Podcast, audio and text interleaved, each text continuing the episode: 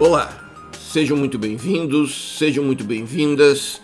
Eu sou o Egon Bockman Moreira e esta é a aula da manhã. Como nós conversamos nas mais recentes aulas de manhã, o direito administrativo brasileiro, parece-me, passa por um momento de efetiva emancipação e criação de uma personalidade que lhe é própria.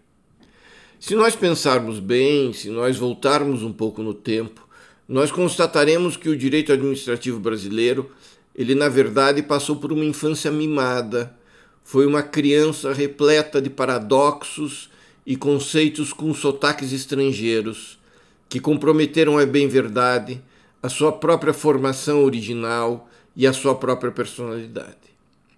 Ele foi, e nós já vimos isso, criado pela nobreza brasileira em atenção à máquina administrativa que ela mesma habitava. Supostamente, direito administrativo, tutor daquilo que se denominou do interesse público supremo, inabdicável num ambiente monárquico liberal. Daí ele passou, vejam bem, a ser amplamente controlado por um terceiro estranho, o Poder Judiciário que posteriormente o fez com fundamento, sobretudo, em normas de textura aberta, os princípios e os direitos fundamentais. O direito administrativo brasileiro, ele nunca entrava em acordo com quem quer que seja, pois ele se julgava superior aos seus interlocutores. Ele pensava em francês, ele é controlado e repreendido em inglês e tentava se expressar no português brasileiro.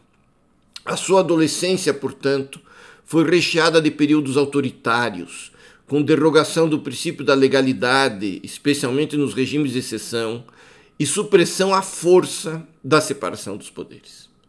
Enfim, ele cresceu num ambiente adverso e, assim, muitas vezes reforçou, inclusive dogmaticamente, temas que não lhe fazem bem, como a supremacia dele, direito administrativo e da máquina administrativa em sua relação com as demais pessoas, como a impossibilidade de chegar a acordos, como a inviabilidade ou a desnecessidade de controlar as consequências da conduta administrativa.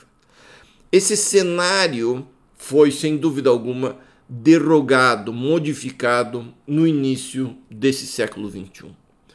Ou seja, há algumas décadas, esse cenário repleto de tendências contraditórias está em curso de uma mutação estrutural que culminou, sim, em legislação de direito positivo deste século XXI.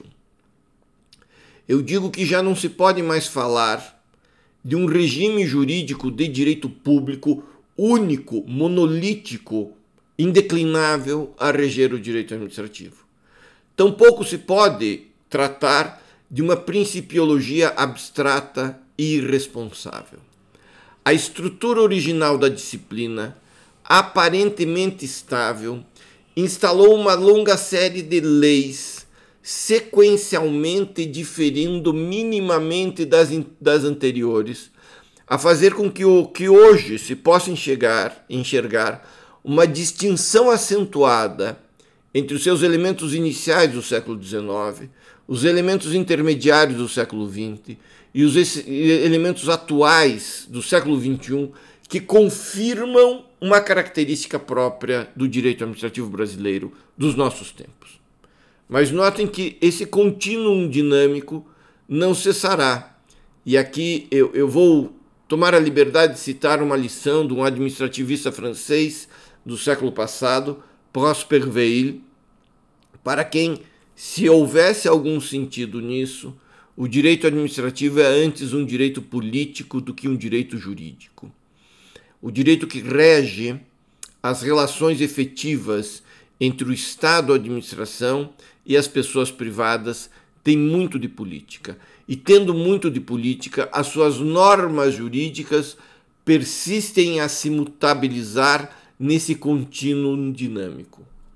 Porém, e se nós estamos diante de um filme, ainda assim é possível trazer um esboço de um conceito da fotografia que nós hoje temos do direito administrativo, que aqui eu vou tentar ser o mais sumário possível e eu não usarei me pretender definitivo.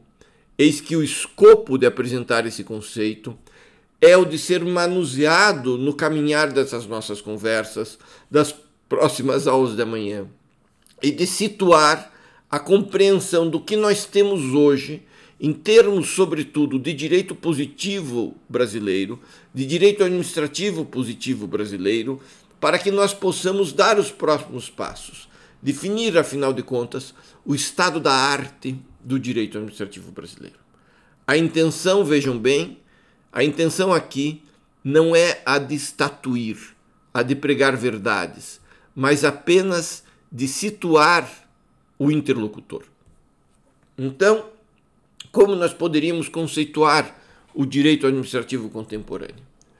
O direito administrativo brasileiro ele se presta a estudar as normas jurídicas disciplinadoras da função administrativa, do seu exercício e consequências, com a finalidade de parametrizar a ação dos poderes públicos em vista do dever de prestígio às liberdades privadas. Vamos de novo. O direito administrativo brasileiro ele se destina, ele se presta a estudar as normas do direito brasileiro, as normas jurídicas que disciplinam a função administrativa, disciplinam o exercício da função administrativa e as consequências desse exercício, com a finalidade de estabelecer parâmetros, estabelecer critérios para a ação dos poderes públicos, critérios esses estatuídos, definidos em razão do dever de prestígio ativo às liberdades privadas.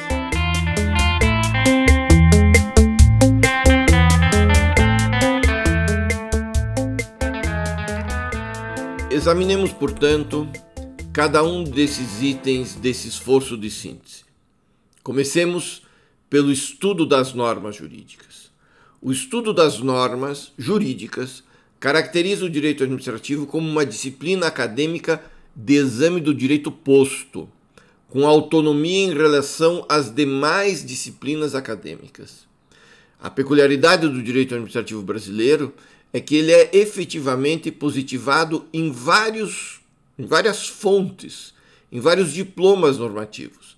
A Constituição, as leis, os regulamentos, os contratos, e ele é influenciado por decisões de tribunais, tribunais administrativos, como o Tribunal de Contas, e tribunais judiciais, como o Supremo Tribunal Federal.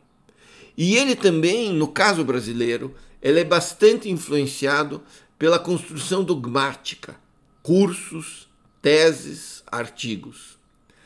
Ocorre que essa transversalidade não suprime a sua emancipação formal material em relação às demais disciplinas do estudo jurídico. E o objeto de estudo do direito administrativo são as normas jurídicas, as regras de direito, os princípios de direito que lhe dão identidade. As que merecem análise no direito administrativo são multifontes, como eu já disse, são vários os locais onde surgem essas normas e multinível, nos diversos níveis de hierarquia jurídica, inclusive federativa. Elas se dirigem a organizar, e talvez aqui nós consigamos ter uma consistência maior, uma visualização melhor, elas se dirigem a organizar a atividade administrativa humana qualificada pela ideia de função administrativa. A função administrativa é uma atividade dinâmica exercida pelo sujeito que possui competências públicas legislativamente atribuídas a serem exercitadas em favor de terceiros. Quem exerce função não atende aos seus próprios interesses, mas tem a capacidade de administração atenta aos interesses de outrem. Isso torna a ação administrativa condicionada a fins legalmente pré-estabelecidos. A norma que atribui essa competência é de direito público mas no seu exercício, o agente pode também manejar normas de direito privado. E daí vejam bem a nossa marca da consensualidade, da disponibilidade e da convivência com o direito privado.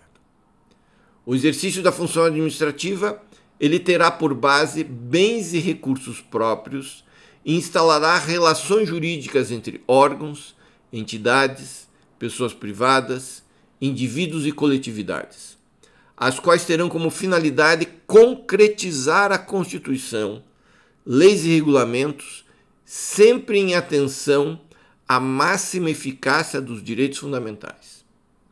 Na maioria das vezes, a função administrativa será posta em prática por agentes, órgãos e entidades públicas definidas em lei, mas também poderá ser exercitada por pessoas privadas em razão de vários títulos habilitantes. As ações administrativas dos poderes públicos nascem, portanto, das competências que lhes são atribuídas em lei, que se destinam a restringir o exercício do poder e a instrumentalizar o exercício de tais capacidades. O direito administrativo garante ativamente as liberdades e, por outro lado, ele limita os poderes do Estado. São duas faces de uma mesma moeda. Nós não pretendemos, portanto, nessas nossas aulas de amanhã, apenas o estudo descritivo de normas em abstrato, mas especialmente da atividade administrativa em ritmo de função. Por isso que, e de igual forma, o direito administrativo brasileiro é estruturalmente consequencialista e realista, por força da lei de introdução às normas do direito brasileiro. Essa característica legal conforma o todo do exercício da função administrativa. A sua concretização prática, especialmente nas medidas que restringem direitos fundamentais, demanda o exame das alternativas reais, a publicidade das consequências possíveis, a eventual colaboração das pessoas privadas na concretização da Constituição brasileira, no exame e na máxima eficácia dos direitos fundamentais. Isto é, o direito administrativo brasileiro desse século XXI não é igual, não é semelhante ao direito administrativo brasileiro do século XIX nem do século XX. Isso não implica dizer que ele não, não se dedique a outros assuntos, como nós já vimos, a criação de órgãos e entidades, o regime jurídico dos servidores públicos, os atos e contratos administrativos, o processo administrativo, as licitações públicas, o poder de polícia, a desapropriação, a responsabilidade estatal, tantos os temas que não teria tempo nem sequer para fazer um rol deles aqui na nossa conversa. Mas todos esses temas são de grande importância, mas não são eles, prestem atenção, que dão identidade ao direito administrativo brasileiro. Eis que esses temas são comuns a todos, ou quase todos, os sistemas jurídicos estrangeiros. Por conseguinte, o que eu pretendo sustentar aqui com vocês nessa nossa conversa é que todos os temas, esses temas clássicos do direito administrativo, poder, processo, licitação, desapropriação, etc., eles giram em torno do sinergismo gerado pela unidade cognitiva derivada do sistema de jurisdição una, complementação com o direito privado, dos princípios jurídicos de direito público, da concretização dos direitos fundamentais, do consequencialismo e da consensualidade.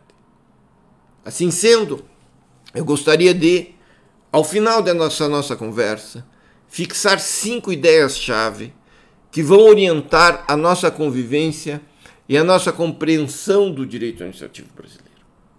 Em primeiro lugar, é fato que Nada obstante ele tenha recebido influências francesas e norte-americanas, ele funciona num sistema de jurisdição que prevê a possibilidade constante de recurso ao judiciário, exceção feita a livre vontade da administração e das pessoas privadas de se submeterem a juízo arbitral.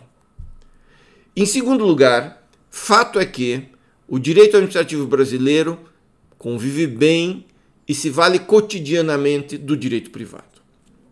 Em terceiro lugar, os princípios jurídicos são sim importantes para o direito administrativo brasileiro, mas eles merecem ser manuseados com responsabilidade, com cautela e com respeito às regras jurídicas.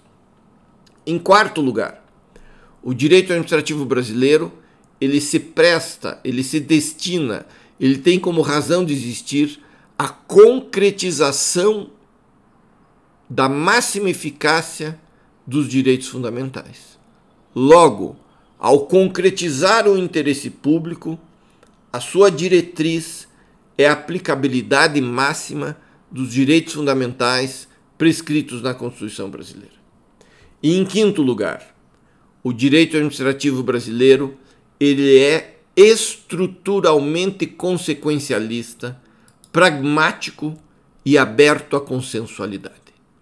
São essas as notas são essas os conceitos, são esses os conceitos que vão guiar a nossa caminhada pelo direito administrativo brasileiro nas próximas aulas de amanhã. Fiquem bem, muito obrigado pela atenção e até a próxima aula de amanhã.